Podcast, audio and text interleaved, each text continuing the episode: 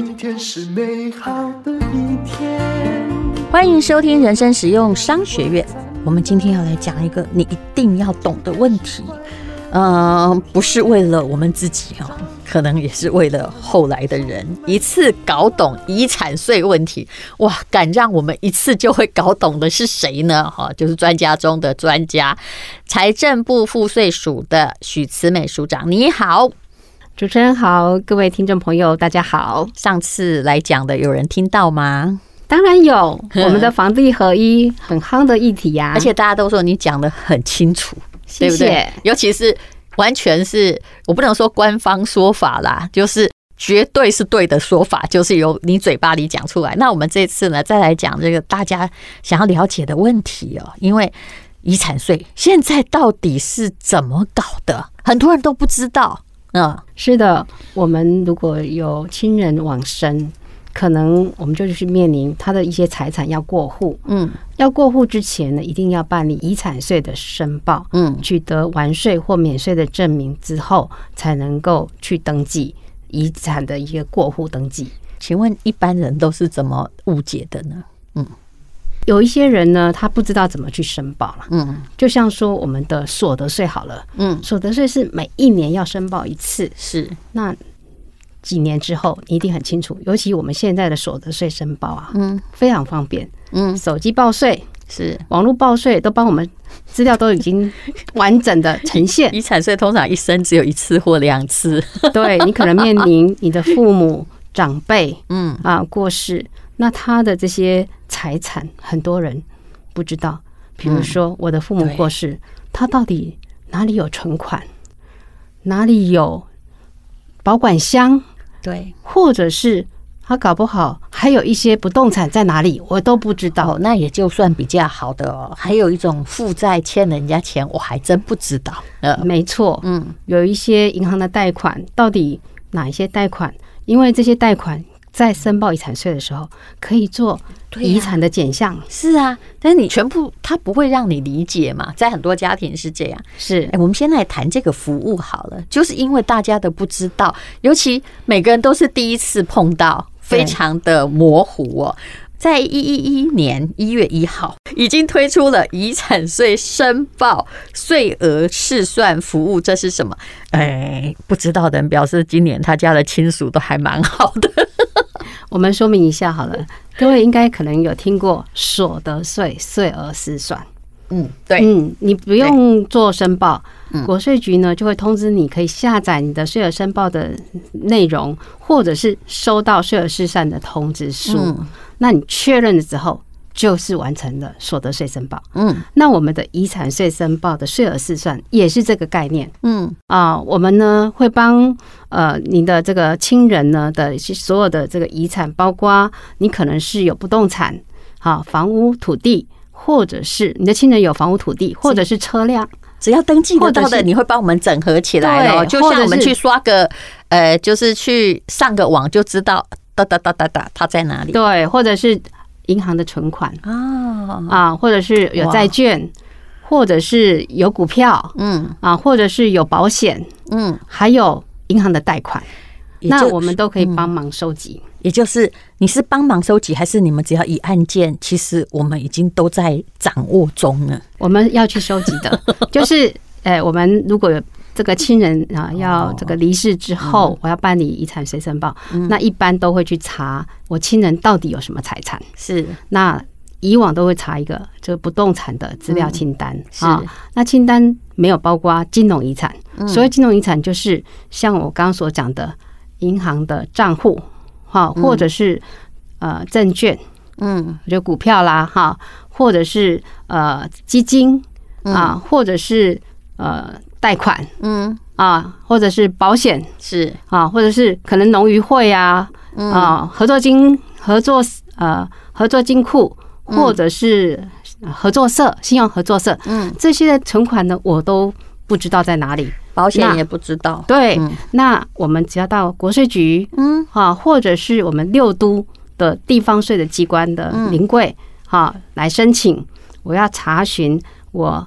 的这个亲人往生的亲人的啊金融遗产，或者是他的财产资料，或者是你也可以不用临柜，上网到我们税务入口网来申请，就会帮你查。对，但是你就可以查。是有权利查的那个人。对，必须要是继承人。是。对。啊，还有就是呃，你在申请的时候可以勾选我要申请税额试算。嗯，那如果呢你符合税额试算的条件的话，那我们的这个资料是帮你收集完之后，嗯，甚至可以帮我们的这个。呃，办理这个遗产税的税额试算的申通知书，让你去做一个确认。嗯，当你核对之后，呃，跟我们的这个这个亲人的所有的财产资料没有错误，那甚至呢，我们还会帮忙收集哦，包括有一些是可以扣除的。嗯，比如说我我的，比如说我举例了哈，我的父亲往生，嗯，那我有兄弟姐妹，嗯，或者是。啊、呃，我父亲有这个，我我妈妈还在，嗯，好，那这种情形下，我的妈妈或者是我兄弟姐妹都可以列报扣除额，是。好，那这些资料呢，我们会收集户政的资料，嗯，帮你自动列扣除额，嗯，好，还有我们有一些不动产是公共设施保留地，嗯，哎，比如说指定。做都市计划，然后做公共设施保留，比如将将来说做公园用地啦，其实这状况还蛮多的。对，那公共设施保留地呢，我们会扣除，不列入，不计入遗产总额。是这样啊？对，那我们也会帮你收集。嗯，就啊，你有这个不动产，但是你这个不动产是属于公共设施保留地，所以它是不用列。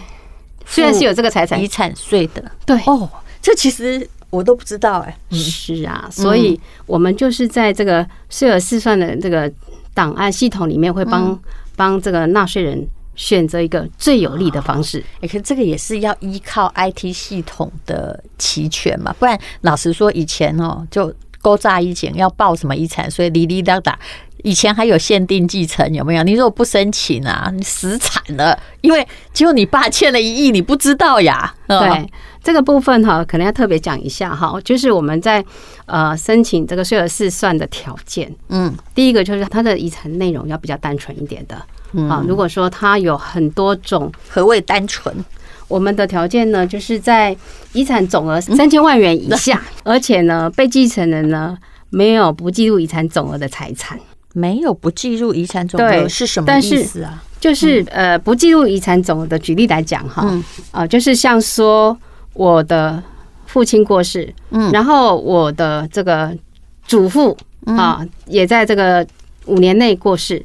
那我父亲呢，哈，就有先继承了我祖父的遗产，然后现在我要继承我父亲的遗产，在五年内这部分呢，就会把父亲所继承祖父的遗产这部分不计入遗产。这个我大概听得懂，但是一般人听起来有点复杂，就是。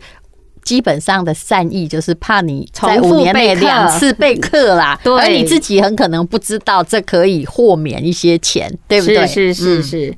然后遗产的种类呢，必须要是属于不动产呐、存款呐，哈，或者是呃投资理财账户，还有电子支付的账户啊，还有记名的储值卡，嗯啊，另外还有基金、上市贵新贵的股票啊，还有短期票券、保险。嗯，好，还有汽车，对，比特币不算吗？对，这个部分我们没有办法收集，在收集，也就是说用现在 IT 可以找得到的钱，对不对？对，比如说他呃，你有存款，他有付利息，儿子不知道，但是可能国税局知道啊。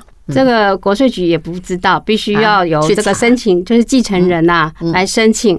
申请的时候呢，他会授权。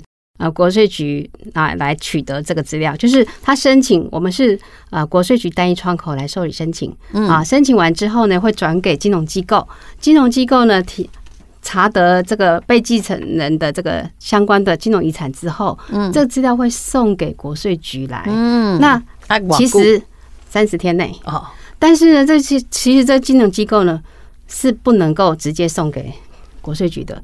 但是因为他在申请的时候，你许可了嘛？对，授权了，是是授权了。然后，所以我们的这个国税局就会取得这个被继承的相关的财产资料。取得了之后呢，我们帮他做最有利的计算。我觉得这样比较好，不然很多人真心搞不清楚，尤其老年人都很爱藏。我如果会知道我爸有什么账户才有鬼。对不对？没错，呃，甚至比如说我们跟先生之间也不见得都那么清楚对方有什么财产。你讲讲了大家的呃库存私房钱的问题，你突然才发现我的财产，说不定我先生也不知道啊，对不对？这俩突然呢，就呃。就忽然他走了之后，我发现，哎呦，怎么还有两栋房子？是有藏私房钱的话，就可能找不到啊。好，那么呃，刚刚有说到申请人应该是有继承权的人，对不对？是是，是。啊，有身份证统一编号就可以吗？呃，对。然后再就是说，他没有放弃继承，是好，必须要没有放弃继承。如果有放弃继承，因为我们不没有这个资料，所以没有办法帮他去做一个。就是纳税义务人的，可是放弃继承通常是在过世之后，你才能放弃继承，对不对？对，嗯，对，就是要有继承权了之后来主张放弃继承啊。那如果有放弃继承的案件呢，我们没有办法帮忙做税额试算。是，那在我的资料里面还看到一个免税额哈，这是这是什么意思？可不可以解释一下？到底可以享受多少的免税额啊？呃，每一个被继承人呢，在申报遗产税的时候，都可以申呃适用一千三百三十三万元的免税额。嗯，那这是法定的，就是呃，我们希望能够不要影响继承人啊后续的一些呃生活啊，照顾他的所需嘛。所以呢，这个有一个基本的额度，就像我们在所得税结算申报的时候，也有一个免税额，每一个人免税额啊这样子的一个概念。所以，如果你今天哈，就是假设啦，万一挂点了以后，你也没啥财产，事实上也扣不到你的钱，因为我看这个扣除额项目，配偶的扣除额就有四百九十三万，对，对不对？对，嗯。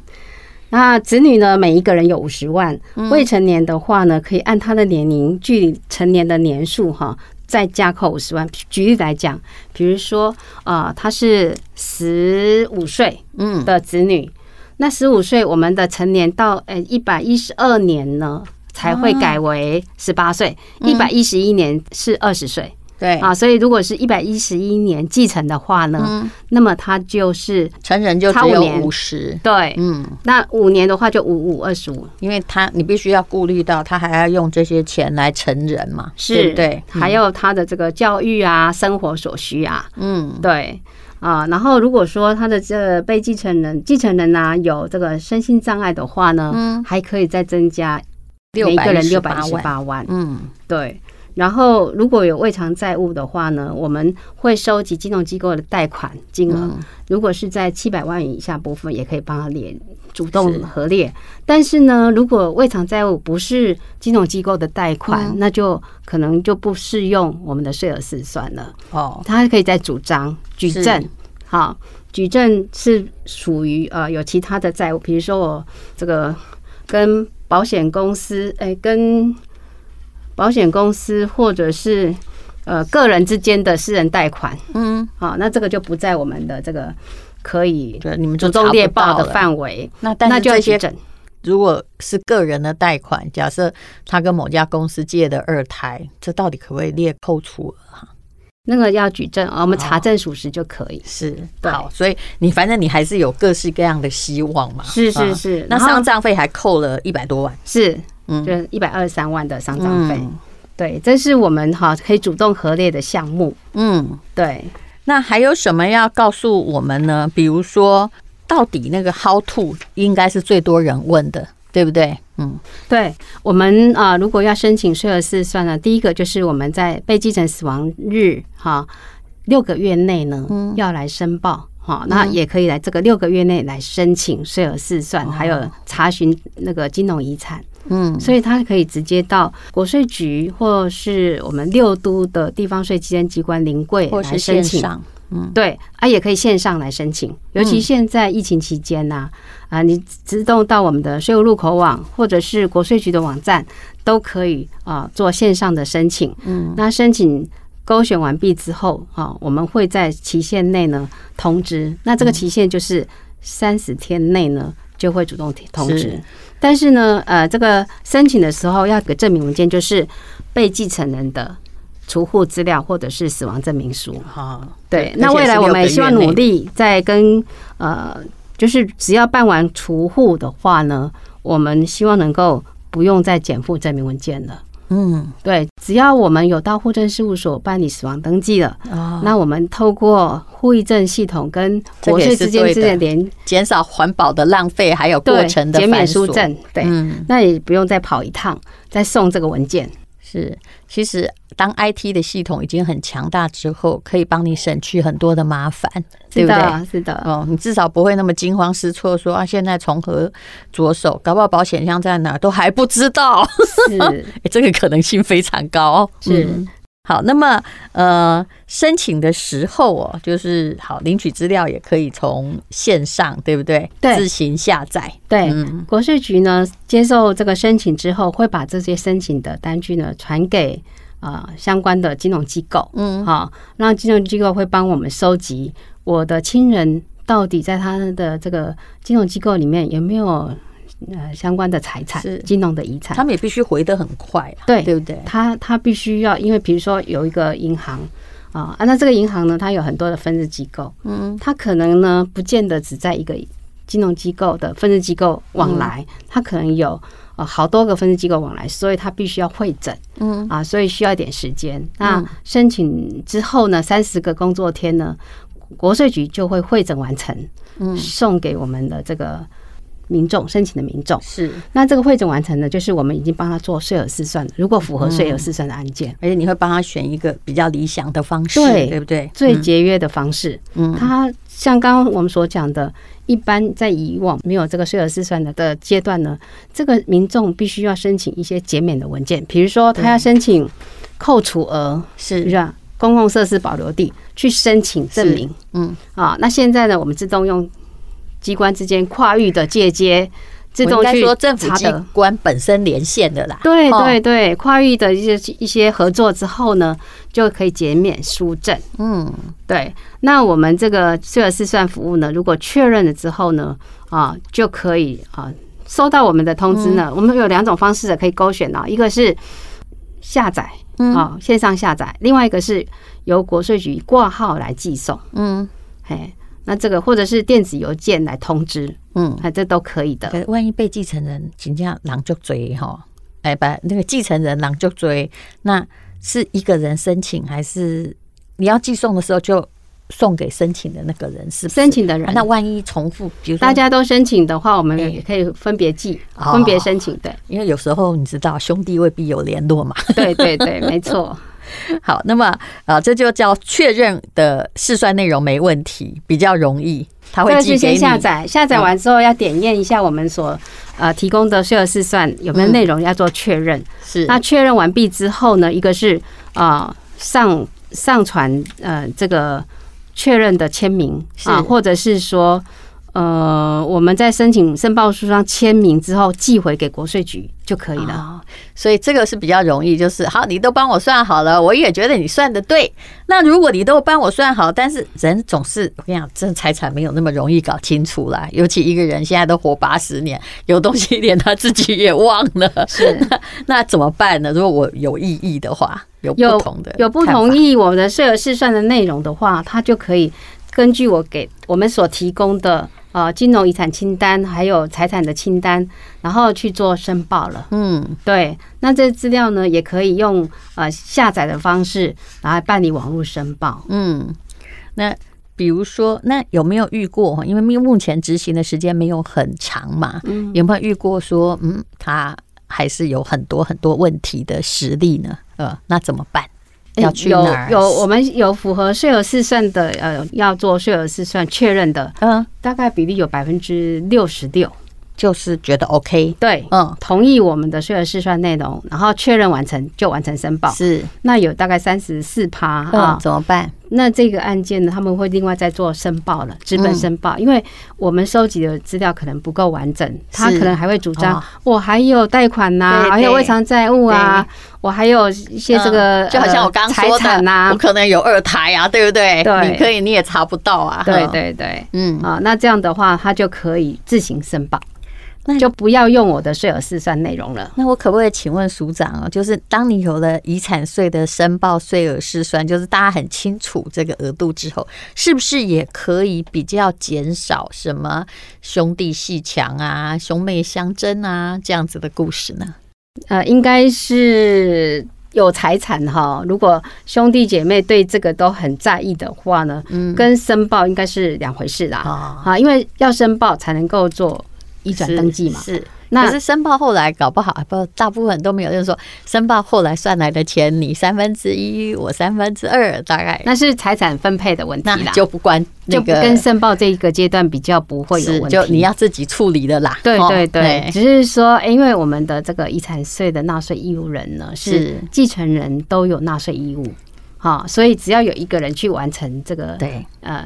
应纳税额的完纳的时候，那这个遗产就可以办理过户。就一个人要结束他的一生，然后清算你这个人的理财金额，就变得容易的啦。是这样，是是。但你自己亲属之间的事情呢，就麻烦你自己要好好的解决。